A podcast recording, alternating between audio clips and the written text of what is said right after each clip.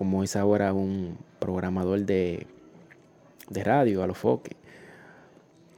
Eh, bueno, eh, aunque no fue un artista, pero ayudó y ayuda a que la música urbana se expandiera de la forma que hoy en día está la música urbana dominicana.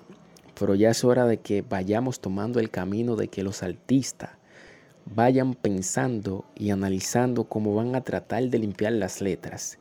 Deben de tomar otro camino, el cual no sea letra, sufa, eh, este pequeñito de Chimbala, Los Pepes, Lápiz, Consciente, Willow, de New, Don Miguel, Vaqueró, Sensato, Alofoque. Bueno, digo Alofoque, aunque no fue un artista, pero ayudó, fue un artista, sí, pero no se